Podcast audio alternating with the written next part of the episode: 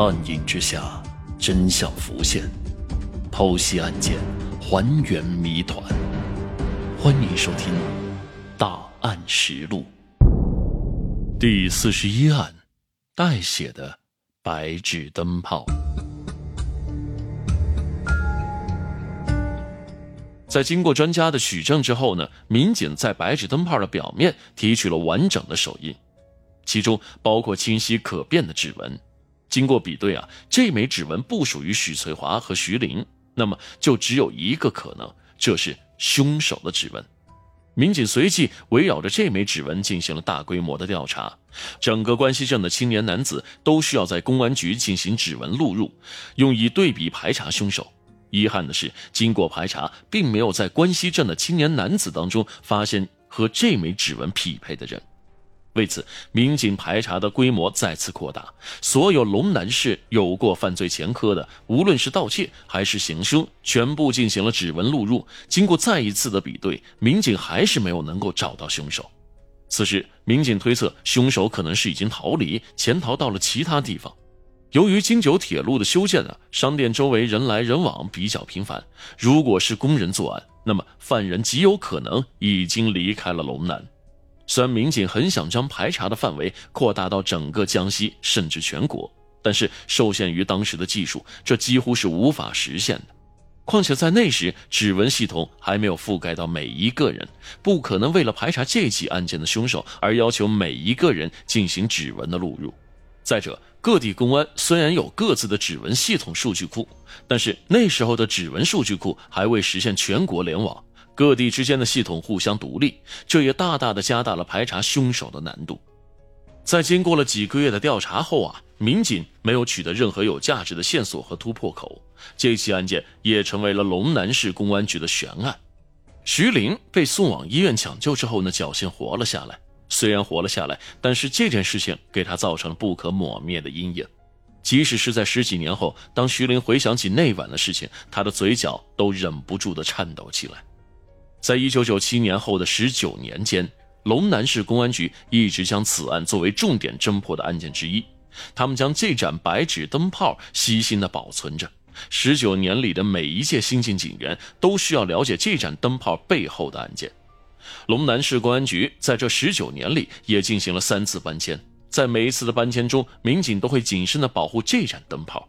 民警用一层层的胶带将灯泡牢牢地固定在底座上，是为了防止灯泡的滚动对指纹信息造成的影响。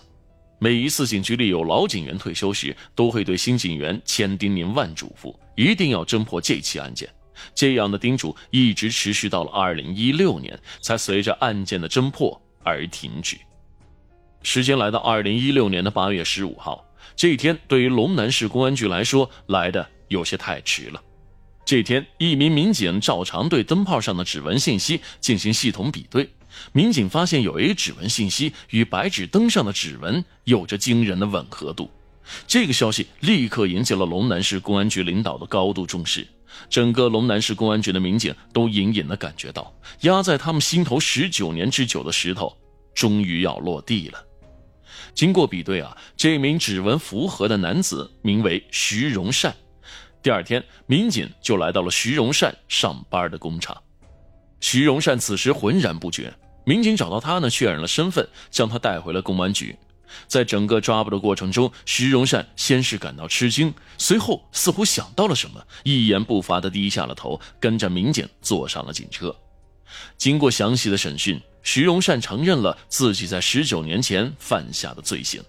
徐荣善的妻子钟小英在得知丈夫被抓捕后，慌忙来到了公安局了解情况。在得知丈夫居然是潜逃十九年的凶手后，她完全是无法接受啊。徐小英说，在自己和丈夫结婚的二十一年里，她一直都是一个老实善良的人。自己的爷爷生病时，也是徐荣善在床前照顾。这样一个善良孝顺的人，怎么可能是杀人犯呢？民警在徐荣善的同事和子女那里也得到了相同的评价，他们都认为徐荣善不可能是杀人犯，但事实摆在眼前，容不得任何人的质疑。通过徐荣善的口供啊，这件案件背后的来龙去脉终于水落石出了。当年刚刚三十岁出头的徐荣善正打算外出打工。在离去之前，他想要回到关西镇的老家看望一下父母。在回家的路上呢，徐荣善路过了徐翠华和徐林开的小商店，他进去买了一些物品。在结账时呢，徐荣善掏出了一张五十元的纸币，徐翠华收了钱，从抽屉里拿出了几张十元的纸币和几张一元的纸币，找给了徐荣善。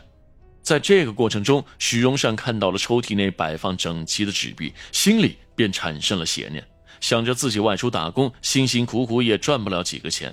徐荣善打起了主意，于是，在六月二十五号当晚。徐荣善看到许翠华和徐林关闭了店门之后，等待了一会儿，便翻墙进入了商店。徐荣善在收银处翻找着，但是并没有找到存放纸币的抽屉。不仅没有抽屉，他发出的声响还惊醒了身在二楼的两人。为了不被发现，徐荣善当机立断冲上了二楼，在楼梯口迎面撞见了许翠华两人。为了避免两人大叫引来其他人，徐荣善和许翠华扭打在了一起。在过程中，他抢走了许翠华手中的水果刀，朝着许翠华猛刺了数刀，导致了许翠华的死亡。许翠华倒下后，徐荣善又朝着徐林捅了几刀，直到看见两人都倒在血泊之中才停了手。随后，徐荣善在二楼开始翻找，但并没有找到抽屉。由于担心时间久了会有其他人看到，徐荣善终于停止了找寻。在离去的时候，将屋内的白纸灯泡拧了下来，放在了床边，随后下到了一楼，翻墙而去。整个案件发生就是这样的。当民警问为何要拧下灯泡时，徐荣善支支吾吾的说不清楚。其实，徐荣善之所以拧下灯泡，或许是为了制造两人已经睡下的假象。否则，灯泡亮到半夜，可能会让邻居透过亮光发现屋内的一切，而发现的越晚，留给徐荣善逃离的时间也就越多。至于为何徐荣善在拧下灯泡后不选择将灯泡带走，而是放在床边留下证据，这或许是因为徐荣善在行凶过后，大脑处于极度紧张的状态，在慌忙之中疏忽了这一点。在理清了整个案件的来龙去脉之后呢，警方对徐荣善提起了公诉。徐荣善呢，即将面对法律的严惩。一念之间的贪婪，让徐荣善犯下了无法挽回的罪过。也是在一念之间，让他在现场留下了关键的证据。法网恢恢，疏而不漏。徐荣善曾经犯下的罪过，只能在狱中用他的余生来弥补了。